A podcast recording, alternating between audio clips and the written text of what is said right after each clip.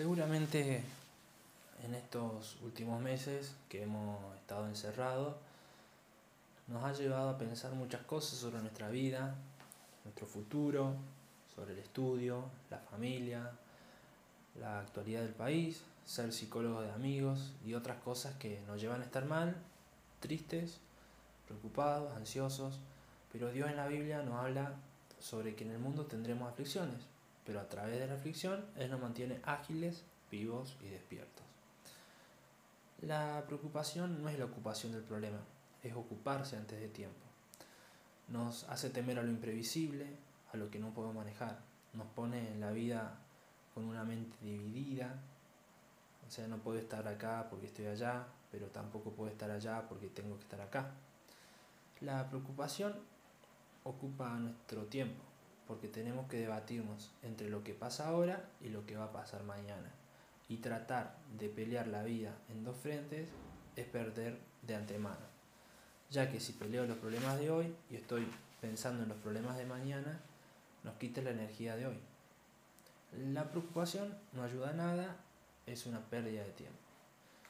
Si vamos a la Biblia, en Mateo 6, 25 al 34.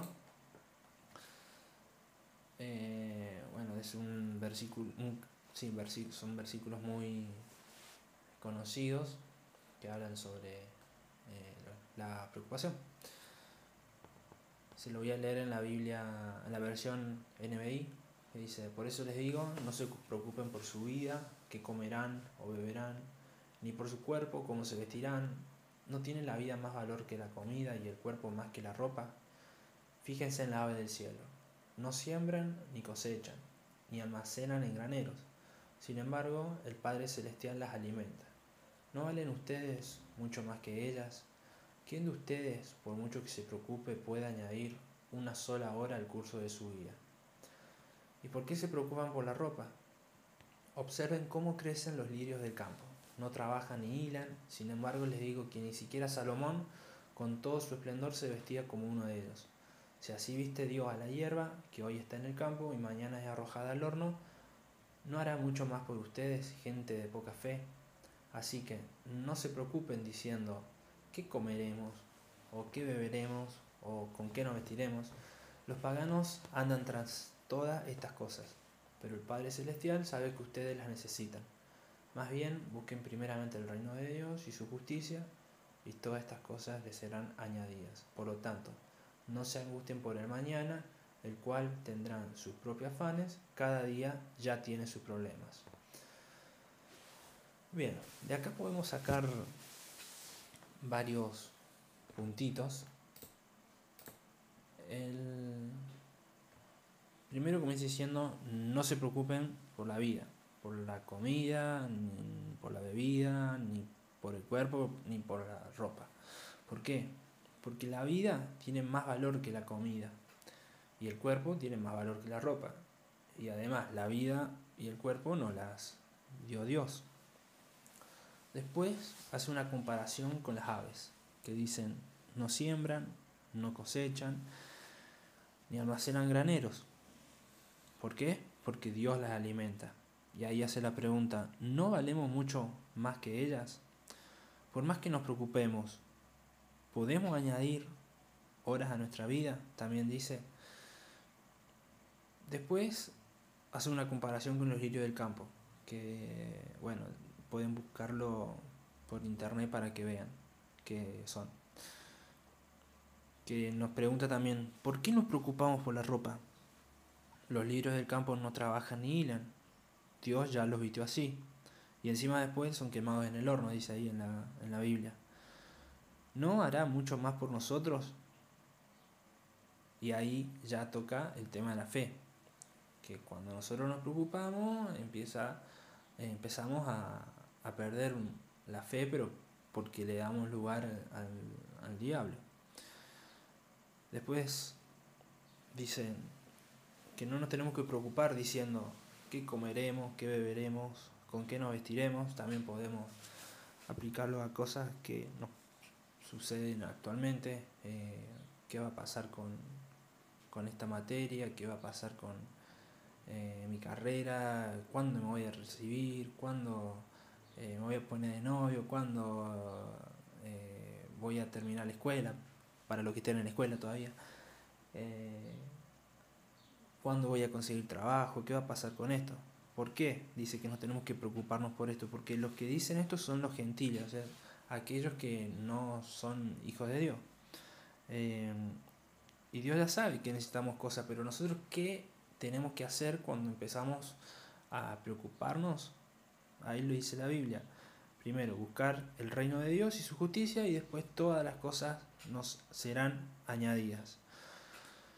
Y después en el versículo 34 dice que no nos angustiemos por el día de mañana porque ya tienes sus afanes, o sea, sus preocupaciones. O sea, cada día ya tiene sus problemas. Si nosotros ya tenemos preocupación para hoy y nos vamos a cargar la de mañana, la carga de hoy, la, preocupación de hoy la vamos a sostener porque el Señor a través de una promesa nos dijo que, nos daría, que no nos daría más carga de la que podemos llevar. Pero si nosotros agregamos la carga de mañana, chao, terminamos, colapsamos. Y arrastrar los quebrantos del ayer o los éxitos del ayer nos roba lo que tenemos hoy para vivir. Tenemos que dejar el ayer con las cosas buenas y las cosas malas. Y después, eh, le había dicho que iba a hablar de la preocupación y la ansiedad. Para la ansiedad, eh, los que no saben qué es la ansiedad, bueno, es la angustia que está en lo profundo del alma, que lastima y causa molestia. También nos da intranquilidad de lo que pueda pasar, no nos deja estar en paz y terminan enfermando el cuerpo. Eh, o sea, acá vemos la relación entre la ansiedad y la preocupación. En la Biblia vemos que David vivió un tiempo de ansiedad, porque estaba preocupado del reino y esa, esa ansiedad desató en su vida eh, crisis, eh, bueno, que enfermaron. La ansiedad es constante y termina desgastando nuestras fuerzas. ¿Cómo hace el enemigo para dejarnos afuera muchas veces? Con ansiedad. Y esta es una puerta de entrada para que eh, nos enfermemos. Y hablo de enfermedades de salud. Eh, si vamos a la Biblia, en Filipenses del 4, bueno, Filipenses 4 del 6 al 9, bueno, dice, no se inquieten por nada, más bien en toda ocasión, con oración y ruego, presenten sus peticiones a Dios y denles gracias, y la paz de Dios, que sobrepasa todo entendimiento, cuidará sus corazones y sus pensamientos en Cristo Jesús. Por último, hermanos, consideren bien todo lo verdadero, todo lo respetable, todo lo justo, todo lo puro, todo lo amable, todo lo digno de admiración, en fin, todo lo que sea excelente o merezca elogio. Pongan en práctica lo que de mí han aprendido, recibido y oído, y lo que han visto en mí, y el Dios de paz estará con ustedes. Bien, acá Pablo le estaba hablando a la iglesia, y bueno, comienza diciendo, no se inquieten por nada. Eh, si nosotros lo aplicamos nosotros, ¿qué tenemos que hacer? No, no, no ponernos ansiosos por nada. Eh, y como dice ahí en la Biblia, en toda ocasión, con oración y ruego, presentar las peticiones a Dios y darle gracias. O sea, presentarle a Dios nuestra ansiedad y darle eh, gracias. Eh, ¿Qué hacemos si nosotros le presentamos a Dios nuestra ansiedad? La paz de Dios va a cuidar nuestros corazones y pensamientos en Jesús. O sea, vamos a poder con paz, paciencia, bueno, sabiendo de que Dios está encargando de esa ansiedad. Después dice considerar bien. Tenemos que considerar bien todo lo verdadero, todo lo respetable, todo lo justo, todo lo puro, todo lo amable, todo lo digno de admiración, todo lo que sea excelente o merezca elogio. Em, estas, estas cositas que nombré recién son la cura de la ansiedad. Eh, si no se las acuerdan, las pueden leer en la Biblia de nuevo. Y termina diciendo el ahí Pablo, cuando termina diciendo, dice, pongan en práctica lo que, han, lo que de mí han aprendido, recibido oído y lo que han visto en mí y el Dios de paz estará con ustedes. Eh, ¿Qué tenemos que hacer? Poner en práctica lo que sabemos y Dios estará con nosotros. ¿Qué sabemos?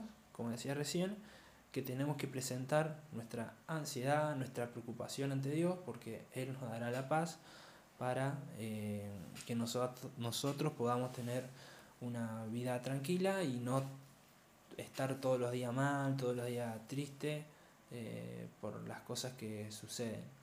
Eh, sé que a veces cuesta